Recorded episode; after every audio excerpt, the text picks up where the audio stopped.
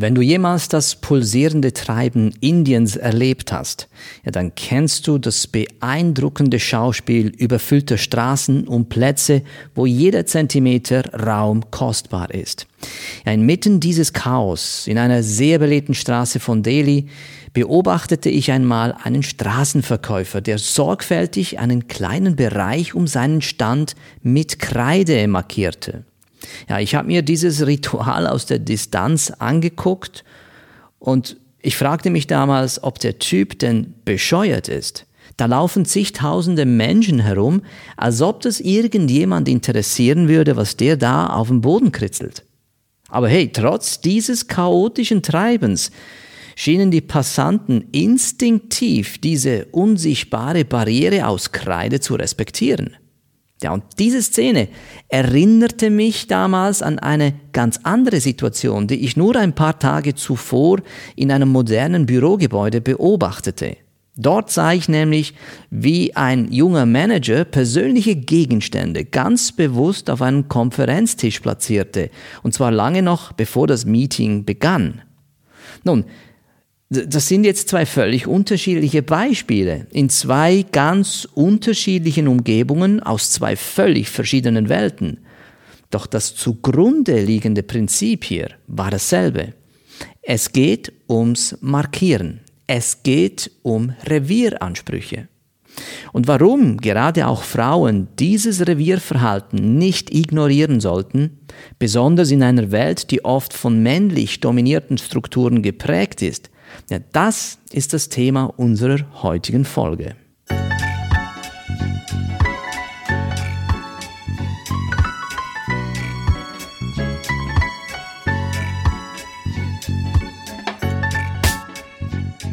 Ich hasse Zugfahren und ich fahre auch nicht sehr oft mit dem Zug. Aber die paar wenigen Male, die ich in einen Zug steige, nerve ich mich jedes Mal über diese Vollpfosten, die ständig ihren Platz neben sich mit ihrem Gepäck reservieren müssen, womit sie auch klar demonstrieren wollen, das ist mein Platz, mein Revier, Zieleine in das nächste Abteil. Ja, aber selbst wenn das benachbarte Abteil völlig leer ist, kann ich es jeweils nicht sein lassen und bitte dann die Person höflich den Platz trotzdem freizugeben, damit ich mich hinsetzen kann. Ja, warum mache ich das? Weil, wenn ich dieses Verhalten gut heiße, es unweigerlich dazu führen wird, dass der gleiche Typ dann als nächstes während der gesamten Zugfahrt in einer kaum zu überhörenden Lautstärke seiner Mutter am Telefon erklärt, warum er dieses Wochenende nicht zum Essen kommt. Ja, und das wird dann wieder zu einem dieser äh, Zugsfahrten, bei dem der gesamte Waggon unfreiwillig zum Zeugen einer privaten Konversation wird. Das ist, als ob du dann gezwungen bist, dir ein Hörbuch anzuhören, das du nicht bestellt hast. Denn ja, auch das ist tatsächlich nichts weiteres als Revier markieren. Dieses so unscheinbare, dieses einfache und ja, äh, geben wir es zu, manchmal auch primitive Verhalten, das sich in so vielen Facetten unseres Alltags zeigt, spielt eine entscheidende Rolle in der Art und Weise, wie wir mit unserer Umwelt und miteinander interagieren. Jetzt kann man sich natürlich fragen, woher kommt denn dieses Bedürfnis nach Revieranspruch? Das kann man aus einer psychologischen Dimension betrachten, die ähm, jedoch auch, äh, sagen wir mal, ganz gewaltige soziale Implikationen mit sich bringt. Auf einer tieferen psychologischen Ebene erfüllt das Markieren von Territorium ein grundlegendes menschliches Bedürfnis nach Sicherheit und auch Zugehörigkeit. Und es gibt uns das Gefühl, Kontrolle über unsere Umgebung zu haben. Und in einer immer doch äh, komplexer werdenden, überbevölkerten Welt, in der viele Dinge außerhalb unserer Kontrolle liegen, bietet das Markieren und Besitzen eines eigenen Raums ein Gefühl von Beständigkeit und Sicherheit. Das mal aus der psychologischen Perspektive. In sozialer Hinsicht ist der Revieranspruch auch eng mit Macht und Status verbunden. Diese Markierungen sind nicht nur physische Ansprüche auf Raum, sondern auch symbolische Darstellungen von Status und Hierarchie. Und in einer Gesellschaft, die oft Wert auf Individualismus legt, ermöglicht uns die Territoriumsmarkierung auch, unsere Einzigartigkeit und Identität auszudrücken. Doch diese Neigung, unser Revier zu markieren, ist nicht bloß ein Produkt der modernen Zivilisation oder der urbanen Enge. Sie hat tiefere Wurzeln, die bis in die prähistorischen Zeiten zurückreichen, als unsere Vorfahren noch in Höhlen lebten.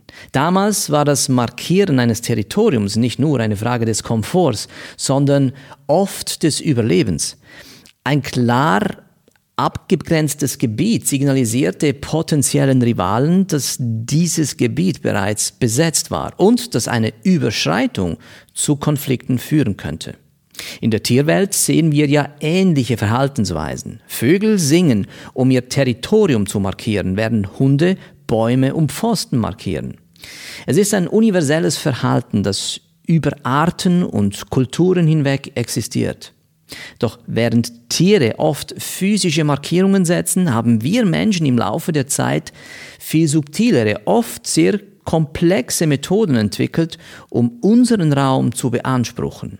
In der heutigen Gesellschaft manifestiert sich dieses Verhalten in vielfältiger Weise. Vom Kauf eines Eigenheims über das Dekorieren unseres Arbeitsplatzes bis hin zur Art und Weise, wie wir uns in sozialen Medien präsentieren. Ja, selbst in der digitalen Welt, wo physischer Raum irrelevant erscheint, markieren wir unser Territorium durch Profile, Posts und allgemein digitale Fußabdrücke.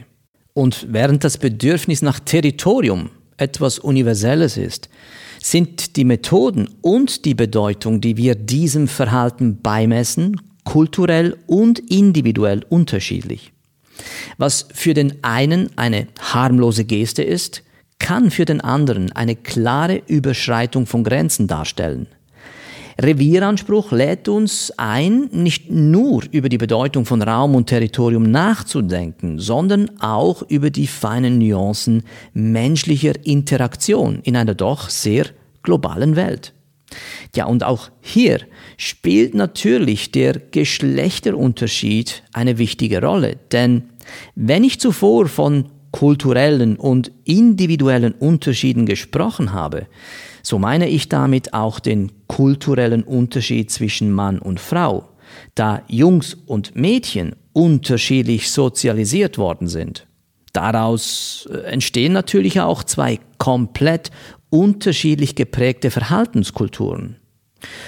Und ja, aus rein evolutionärer Sicht kann man sicherlich durchaus sagen, dass Revierkämpfe den Männern eher im Blut liegen als Frauen.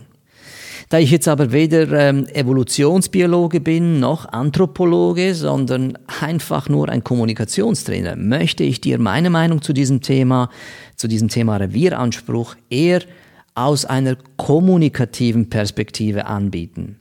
Und daher denke ich, ist es vielleicht hilfreich, wenn wir jetzt gleich schon an dieser Stelle uns mal ein paar der häufigsten Methoden des Reviermarkierens äh, vergegenwärtigen und diese besprechen und dann gleichzeitig auch verstehen versuchen, warum diese Verhaltensweisen für dich relevant sein können.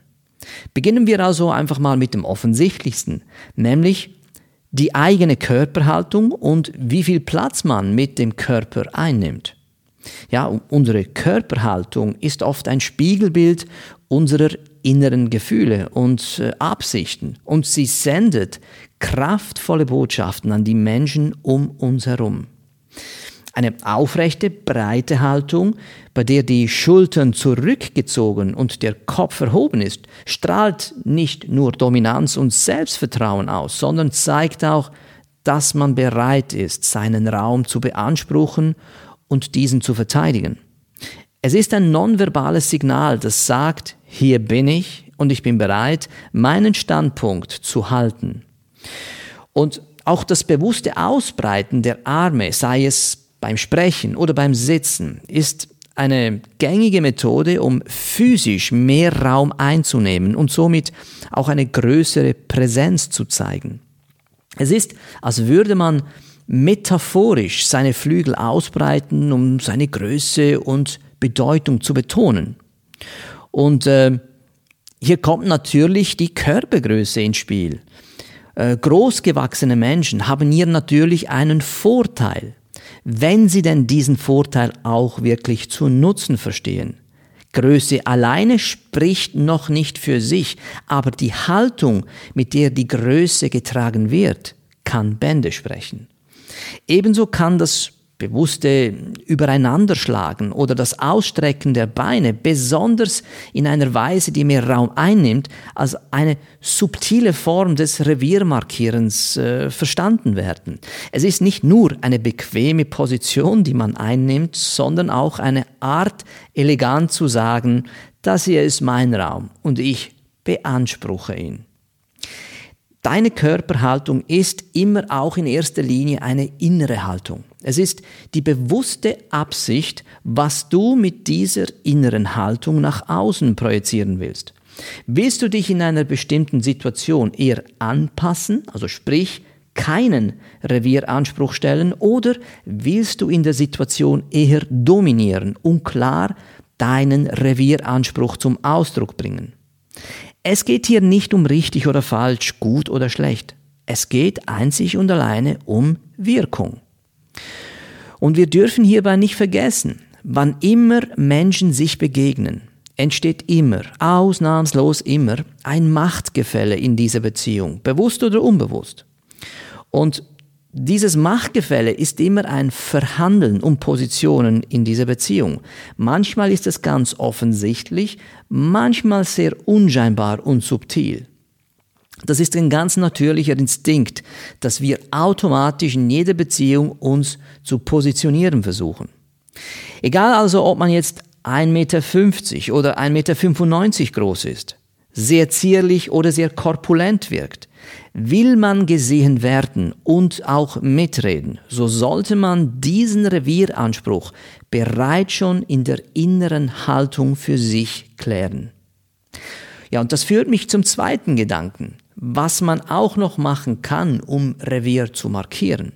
Das hat mit dem Berühren von Gegenständen zu tun. Die Berührung ist eines der mächtigsten nonverbalen Werkzeuge, die wir besitzen. Sie kann Intimität, Komfort, aber auch Dominanz und Besitz signalisieren. Wenn wir Gegenstände oder Möbel wie sagen wir mal einen Tisch oder einen Stuhl berühren oder abtasten, senden wir oft unbewusst eine klare Botschaft an die umgebende Welt. Das hier gehört zu meinem Raum. Denk mal an einen Geschäftsmann, der ja in einem Meetingraum ankommt und seine Hände fest auf den Tisch legt, bevor er spricht. Oder an jemanden, der in einem Café ankommt und den Stuhl zurückzieht, bevor er sich hinsetzt und dabei kurz die Rückenlehne berührt. Oder ganz einfach jemand, der sein Jackett auszieht und es über die Rückenlehne des äh, danebenstehenden Stuhles legt. All diese Gesten, so subtil sie auch sein mögen, sind kraftvolle Akte der Raumbehauptung. Das Berühren von Gegenständen kann aber auch noch etwas ganz anderes für uns tun.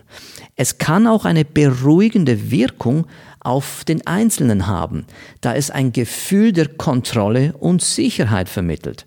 Es ist, als würde man sich mit der physischen Welt verbinden und sich seiner Präsenz und seines Platzes in ihr versichern. In sozialen Interaktionen kann die Art und Weise, wie wir Dinge berühren oder eben nicht berühren, sehr viel darüber aussagen, wie wir uns in einem bestimmten Raum oder in einer bestimmten Situation fühlen. Ein selbstbewusstes, absichtliches Berühren kann als Zeichen von Selbstvertrauen und Selbstsicherheit interpretiert werden, während zögerliches oder fehlendes Berühren eher Unsicherheit oder Respekt signalisieren kann. Ja, und das führt mich auch gleich zu einem dritten Gedanken, einen weiteren sehr wichtigen Aspekt, um Revier zu markieren, nämlich es geht hierbei um den Umgang mit persönlichen Gegenständen. In der Welt der nonverbalen Kommunikation sind persönliche Gegenstände weit mehr als nur nützliche Besitztümer. Sie werden zu Erweiterungen unserer Identität und zu stillen Botschaftern unserer Absichten. Wenn wir persönliche Gegenstände, sei es eine Tasche, ein Getränk oder ein Notizbuch, in einem bestimmten Bereich platzieren, senden wir auch hier eine unausgesprochene Botschaft an die umgebende Welt. Dieser Platz ist vergeben. Ja, denk doch nur an diesen Typen im Zug, der demonstrativ seine Tasche auf den Nebensitz stellt, damit sich ja keiner neben ihm oder neben ihr hinsetzen kann. Oder der Manager, von dem ich eingangs sprach, der schon vor dem Beginn des Meetings minutiös seine Gegenstände auf dem Tisch bewusst platzierte. Diese Handlungen sind nicht nur praktisch, sondern vor allem auch strategisch. Sie beanspruchen Raum und signalisieren anderen, dass dieser Bereich bereits reserviert ist, sprich markiert durch die eigenen Gegenstände. Übersetzt heißt das allerdings auch, mein Revier, meine Spielregeln. Hier habe ich das Sagen und du hast dich dabei unterzuordnen. Hierzu kommt mir ein sehr gutes Beispiel in den Sinn. Ich wurde nämlich einmal zu einem Meeting eingeladen, bei dem es sich um ein bevorstehendes Bauprojekt handelte, gegen das ich als Anwohner Einspruch erhoben hatte. Da waren aber auch noch drei weitere Parteien dabei, plus der Bauunternehmer selbst mit seinem Rechtsanwalt. Dieser Rechtsanwalt, der ja mein Gegner war, der nahm zu meiner rechten Seite Platz. Ja, und dann zeigte er ein ganz typisches Muster. Er begann nämlich ganz viele Dokumente stapelweise vor sich aufzutürmen. Dabei nahm er absolut keine Rücksicht auf meine Tischfläche und der nutzte diese schamlos aus, um auch diese Fläche für sich, für seine Dokumente in Anspruch zu nehmen. Nun, was machst du in einer solchen Situation? So etwas darf man auf keinen Fall ignorieren. Das ist bereits schon die erste Machtansage, die vermitteln will, ich komme mit schwerem Geschütz, ich bin wichtig und daher brauche ich viel Platz. Pass dich also lieber mal an. Wenn ich diesem Rechtsanwalt nun diesen Platz stillschweigend zugestanden hätte, ja, dann bedeutet das nichts anderes, dass ich mich seinen Bestimmungen unterwerfe. Es ist meinerseits ein Zeichen von Schwäche, das zu Verlust des Respektes führt. Und darüber hinaus signalisiert es auch, dass man im späteren Verlauf der Verhandlung mit mir machen kann, was man will. Diese Form des Revierspielchens, das ist bloß ein Test, ja, und solche Tests lernen gerade wir Jungs schon sehr früh auf dem Schulhof. Also was habe ich getan? Ohne ein Wort zu sagen, stieß ich diesen ganzen Stapel demonstrativ von meiner Seite weg zurück vor seine Nase. Und zwar so, dass es alle im Raum mitbekommen haben. Und genau das hatte Wirkung. Sowohl er wie auch sein Auftraggeber, der Bauunternehmer, behandelten mich während der gesamten Sitzung mit besonderem Respekt. Solche Dinge müssen sehr früh bzw. umgehend unterbunden werden, weil diese Leute ansonsten mit dir machen, was sie wollen. Und das kennt ja im Grunde genommen jede Mutter. Ja, wenn das Kind vom Fußball nach Hause kommt, fliegt der eine Schuh zur linken Seite und der andere Schuh zur rechten. Nur ein paar Schritte weiter lässt dann der Junge die Sporttasche fallen und nur wenige Meter später schmeißt er dann auch seine Jacke noch aufs das Sofa. Ja, all das ist nichts anderes als markieren, Revier markieren.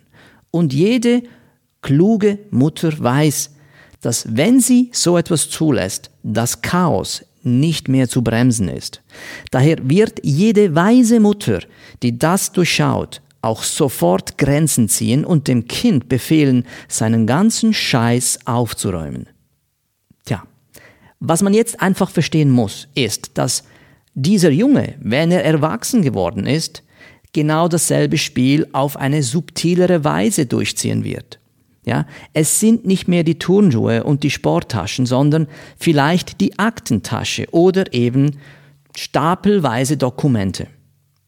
Und diese Gegenstände sollen darüber hinaus oftmals auch noch etwas über die Persönlichkeit und den Status des Besitzers vermitteln. Ja, sagen wir mal, ein teures Notizbuch oder eine Designerhandtasche kann beispielsweise einen bestimmten sozialen Status signalisieren, während ein mit Aufkleben bedeckter Laptop die kreativen oder politischen Neigungen des Besitzers verraten sollen. Es ist also auch immer wieder ein subtiler Tanz von Besitz und Identität, der in den alltäglichsten Momenten unseres Lebens stattfindet. Und wenn ich gerade jetzt von diesem Meeting gesprochen habe, kommt mir noch ein weiterer sehr wichtiger Punkt in den Sinn, den wir auf keinen Fall unterschätzen dürfen. Nämlich, äh, die hat mit unserer Bewegungsweise zu tun und wie wir uns in einem Raum platzieren. Die Art und Weise, wie wir uns in einem Raum bewegen und wo wir uns positionieren, das ist oft ein stilles, aber sehr kraftvolles Statement unserer äh, Absichten und unseres Selbstbewusstseins. Es ist nicht nur eine Frage der Bequemlichkeit oder des Zufalls, sondern oft auch eine sorgfältig überlegte Entscheidung, die darauf abzielt, unsere Präsenz zu betonen und unseren Raum zu definieren. Nimm zum Beispiel eine Geschäftssitzung. Jemand, der sich bewusst am Kopfende des Tisches positioniert, signalisiert oft eine Führungsposition oder zumindest den Anspruch, eine zentrale Rolle in der Diskussion zu spielen. Dieser Platz gibt ihm oder ihr nicht nur eine klare Sicht auf alle Teilnehmenden, sondern stellt auch sicher, dass er oder sie von allen gesehen wird. Dass wir uns jetzt hier richtig verstehen, ja. Es geht mir hierbei nicht darum, so etwas gut zu heißen und es nachzuahmen. Es geht mir vielmehr darum, diese Dynamiken zu registrieren und sich dessen bewusst zu sein, was das bedeutet. Denn unter Umständen kann das für dich, je nach Situation, zu einem großen Nachteil werden, wenn du so etwas nicht registrierst. Gerade Frauen, ja, wenn sie beispielsweise die Sitzungsleitung innehaben, aber gerne darauf verzichten, am Kopfende des Tisches Platz zu nehmen, also dort, wo die Chefin hingehört, so kann das durchaus zu widersprüchlichen Interpretationen führen. Für eine Frau selbst, die, sagen wir mal, eher durch Gleichheit und Zugehörigkeit sozialisiert wurde, mag das eine völlige Nebensächlichkeit sein, welchen Platz sie an dem Tisch einnimmt.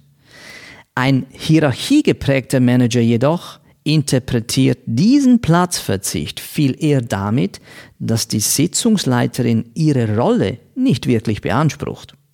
Somit wird dieser Manager sich womöglich dazu aufgerufen fühlen, diese Lücke zu füllen. Und das wird sich dann in der Regel durch viele Wortmeldungen und auch gelegentlich unangenehme Unterbrechungen bemerkbar machen. Und auch die Art, wie wir uns bewegen, sendet klare Botschaften. Jemand, der sich selbstbewusst und zielgerichtet bewegt, kann auch als selbstsicher und entschlossen wahrgenommen werden, während zögerliche oder unsichere Bewegungen genau das Gegenteil signalisieren können. Wenn ich also beispielsweise als Sitzungsleiterin mich im Geräuschlos-Modus in ein Sitzungszimmer hineinschleiche, so wird das in einem eher, sagen wir mal, männerdominierten Umfeld als Schwäche ausgelegt. Da, da fragt man sich ganz einfach, wie kann denn die Chefin Chefin sein, wenn sie sich doch nicht einmal zeigen will? So einfach ist das dort. Also sollte man sich auch hier klar bewusst machen, dass das eine weitere Form des Markierens ist. Raumverhalten und Platzanspruch. Das sind nicht nur physische Notwendigkeiten, sondern auch Ausdruck unserer Persönlichkeit, unserer Absichten und unserer sozialen Strategien. Sie sind ein integraler Bestandteil des komplexen Spiels der menschlichen Interaktion, bei dem jeder Schritt und jede Position Bedeutung hat. So, das sind jetzt einfach mal vier sehr entscheidende Punkte, die bei diesen Reviermachtkämpfen ausgefochten werden.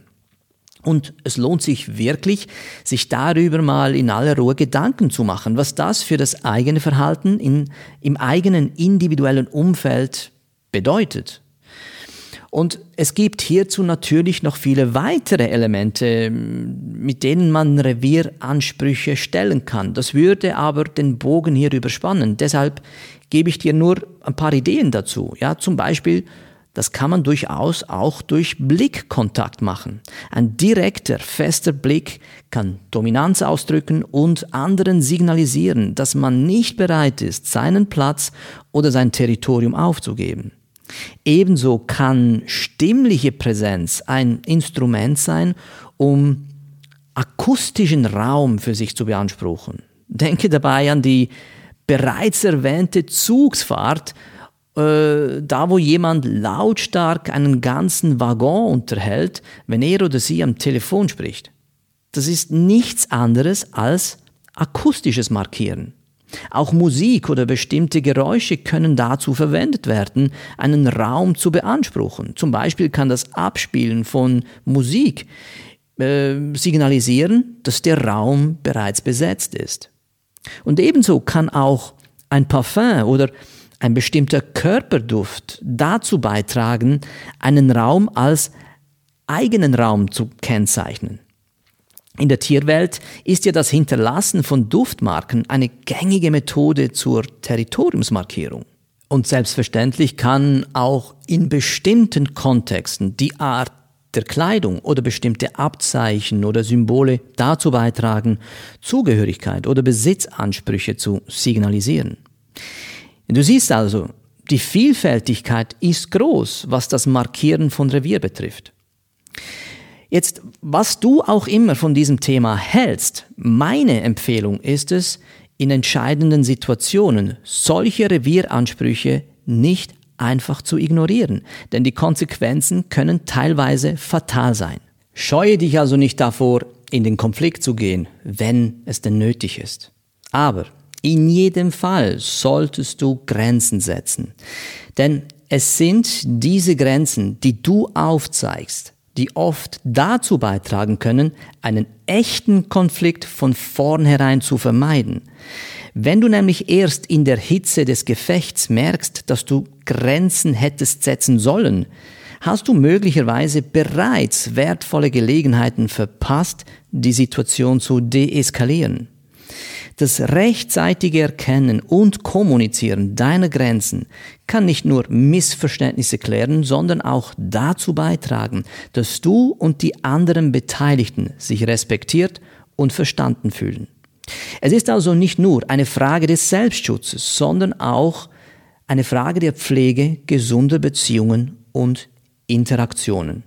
Ja, und damit war's das wieder für heute. Ich bedanke mich für deine Zeit und Aufmerksamkeit und freue mich, wenn du auch das nächste Mal wieder vorbeischaust. Bis dahin wünsche ich dir alles Gute, bleib gesund und komm gut an.